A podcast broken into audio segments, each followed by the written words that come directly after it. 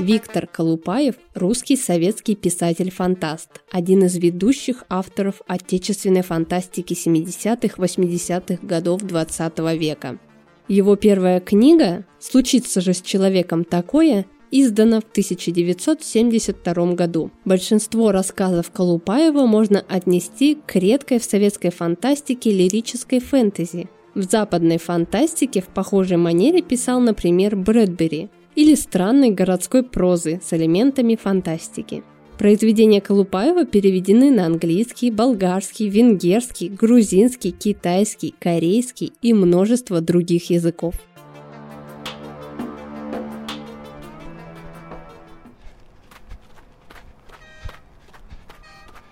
В двадцати шагах от себя ничего нельзя было рассмотреть, такой стоял туман.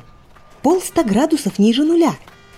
Редкий скрип шагов, до пронзительные гудки машин и холод, холод.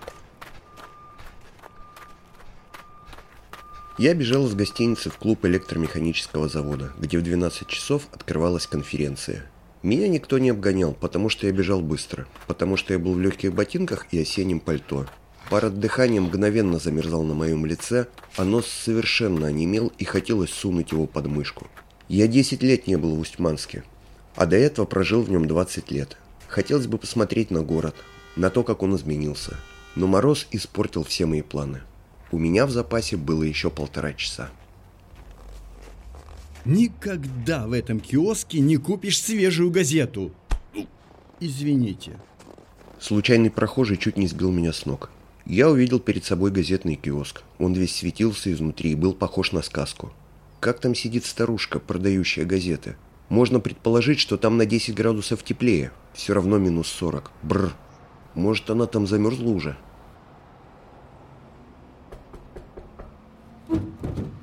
Бабуся, пять сегодняшних газет, одну местную. Я не бабуся, я Катя Катюша. Катя Катюша? Отлично, Катя Катюша. Так как насчет газет, Катя Катюша? А у меня не бывает сегодняшних газет. Это я уже слышал. Но только зачем мне вчерашние? Я их уже читал. И вчерашних не бывает. Для чего же вы тут сидите? Я продаю только завтрашние газеты. Девушка выглянула из окошка киоска. Мужчина увидел ее лицо в вязаной шапочке. Господи, да вы же щеки отморозили. Оттирать нужно. Вам далеко? Молодые люди разговорились и девушка пригласила молодого человека в киоск погреться. Мужчина зашел.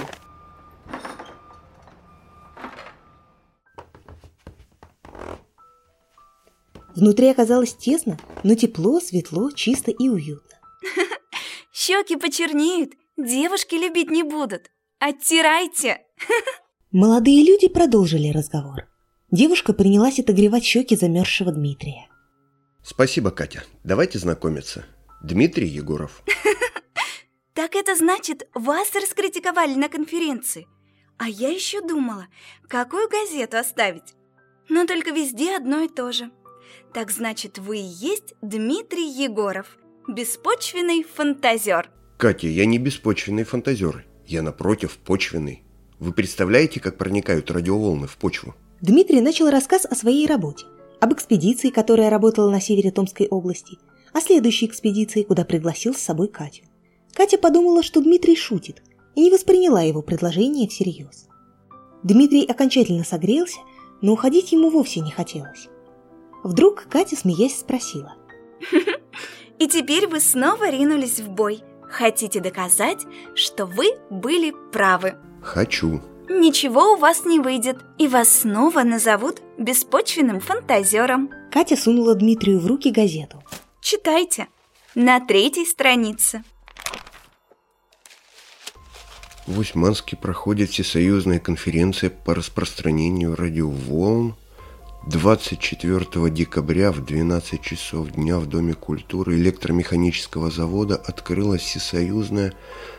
Какое сегодня число? 24 Тогда почему об открытии говорится в прошедшем времени? Ведь она откроется только через час. Так ведь это завтрашняя газета. Газета «Красное знамя», 25 декабря. Ничего не понимаю. Какое же сегодня число? 24. Какое же еще? Ну вот что, Катя, вы меня простите, у меня что-то с головой. Переохладился, наверное. Нет, вы не переохладились. И голова у вас в порядке. Это завтрашняя газета. Я всегда продаю завтрашние, но только их плохо берут. Все требуют сегодняшних, а сегодняшних мне не завозят. Этого не может быть. Но ведь статья-то была написана про нашу конференцию, и мой доклад был назван прожекторским. Странно. Теперь я знаю, что со мной будет в ближайшие часы. А если я захочу все сделать не так, как здесь написано, возьму и не пойду на конференцию. Ничего не выйдет. У вас нет причин для этого. Ведь это не только ваш доклад. Да, действительно. Похоже, что ничего не изменишь. Разве что в мелких деталях, которые все равно в газете отсутствуют. Ловко у вас получается, Катя. Продавать завтрашние газеты – это не то, что сегодняшние. Это интересно. Молодые люди еще немного поговорили и договорились встретиться завтра, в этом же киоске. А Дмитрий побежал на конференцию. Там он очень старался сделать так, чтобы заголовки в газетах изменились, чтобы его не прозвали фантазером. Но у него ничего не вышло. Будущее было предопределено. Молодой человек удостоверился в том, что девушка из киоска действительно продает завтрашние газеты. На следующий день Дмитрий и Катя вновь встретились в киоске. Потом сходили в гости к товарищу Дмитрия, долго общались, обсуждали прошедшую конференцию, завтрашние газеты. И все в Устьманске так спокойно относятся к тому, что ты продаешь завтрашние газеты? Так ведь мало кто знает, что это завтрашняя газета. Для всех она сегодняшняя. Постой, постой. Значит, для тебя эта газета завтрашняя, а для всех других обыкновенная сегодняшняя? И для тебя она завтрашняя. И для меня, хорошо. А для других? А для других она сегодняшняя. А часто встречаются люди, для которых она завтрашняя? Не очень. Ну а все же. Ты первый. Я сразу подумала, что ты увидишь ее. Ну а какой все-таки смысл в этих завтрашних газетах, если этого никто не знает? Я-то знаю. Но ты все равно ничего не можешь сделать. Как знать? Завтрашние газеты приходят разные. Не во всем, конечно, в мелочах. Погода чуть теплее или холоднее, чья-нибудь болезнь или выздоровление, чья-нибудь радость или грусть. Газеты приходят немного разные, а я выбираю какую-нибудь одну. И уж это и есть настоящая газета. На следующий день Дмитрий снова прибежал в киоск. Скомканная газета зашуршала внутри киоска. Катя сидела, прижимая к груди кипу пахнущих типографской краской газет. Катя была явно чем-то расстроена. Мне нужно уйти. Прости меня, Дмитрий. В 10 часов загорелся... Э, загорится детский дом на улице Вершинина. Я должна предупредить. Дмитрий взглянул на часы. Времени было еще около часа. А до улицы Вершинина, где расположен детский дом, было минут 10 ходу. Бежим. Не ходи со мной. Я должна одна. Ерунда. Подробности известны? Известны. Дети все целы? Все. Один чуть не сгорел. Молодые люди схватились за руки и, несмотря на жуткий мороз, побежали. В здании детского дома горел свет, и ничего не предвещало беды. Они вошли через черный ход через калитку. Дверь была открыта. Прошли мимо столовой какой-то комнаты. Они нашли воспитательницу и позвали ее. «Можно вас?» На минутку. Здравствуйте. Здравствуйте. Не спрашивайте, откуда я узнала. Я не смогу этого объяснить толково. Около десяти часов в этом здании возникнет пожар. Ой. Надо одеть детей и договориться с соседними домами, чтобы их приняли. Ой, Мария Павловна, Мария Павловна, пожар у нас. Что случилось? И вы кто такие? Я продаю газеты. Он инженер. В 10 часов у вас будет пожар. Детей надо выводить. В такой-то мороз? Выводить? Так ведь пожар. Действовать надо. У вас есть тут телефон? Дмитрий принялся звонить в пожарную службу, но его слова не восприняли всерьез. Ведь пожара еще нет. Пожарные подумали, что кто-то шутит. Затем со второго этажа спустилась заведующая и подумала, что молодые люди пришли с проверкой и стала их заверять, что пожарная безопасность у них в порядке. Но на деле даже огнетушители были убраны куда-то в сарай. В помещении нарастало напряжение. Почему огнетушителя нет на месте? Один сорвался и чуть не убил Танечку Солнцеву. Поэтому пришлось убрать. Аникеич! Тащи живо огнетушители! Огнетушителей нет. Ключей от сарая нет. Все начали потихоньку нервничать. В итоге дворник Аникеич нашел ключи у себя и ринулся на улицу. Одевайте детей! Катю и послушали, и нет. Все делалось очень медленно, в надежде, что это учебная тревога, и все-таки детей не придется выводить на улицу в мороз. Детей было человек 50, а на втором этаже еще 120.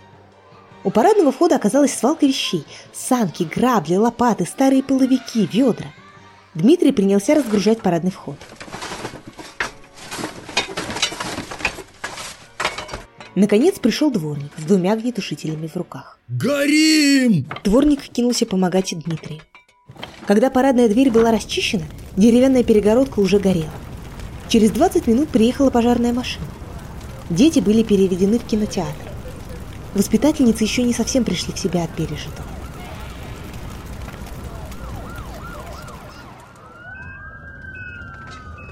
А Дмитрий ехал в машине скорой помощи, держа в руках мокрую Катину ладонь.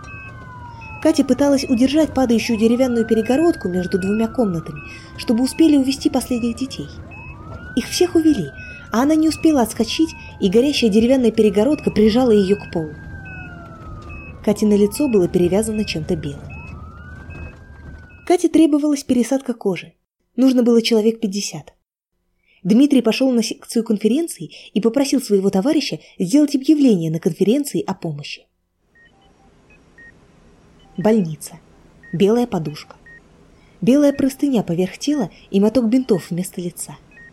Только черные кружочки глаз с обожженными ресницами да чуть обозначенные губы. Все слова застряли у меня в горле. Я бы погладил ее по щеке и волосам, но этого нельзя было делать. Я просто кивнул и попытался ей улыбнуться. Не знаю, что она прочла в моей улыбке, но губы ее слегка шевельнулись, и по их движению я понял, что она сказала. Щеки почернеют, любить не будешь.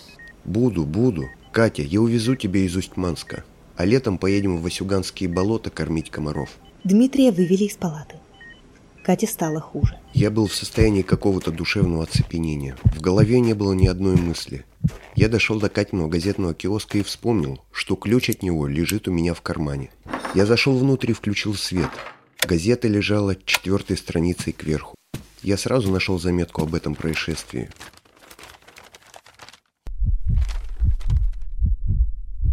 В висках глухо застучало.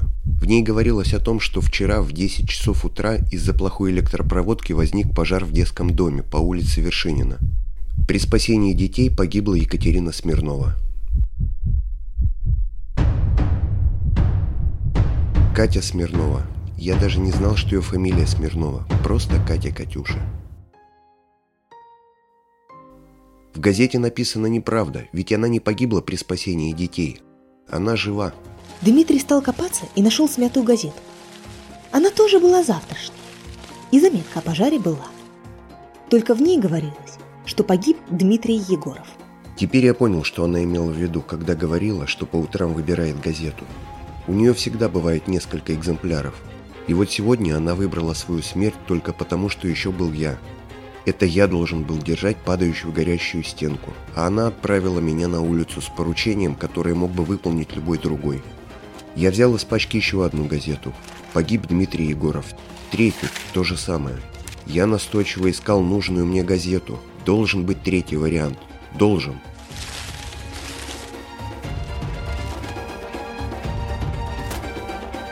А что произошло дальше, вы сможете узнать, прочитав книгу Виктора Колупаева «Газетный киоск».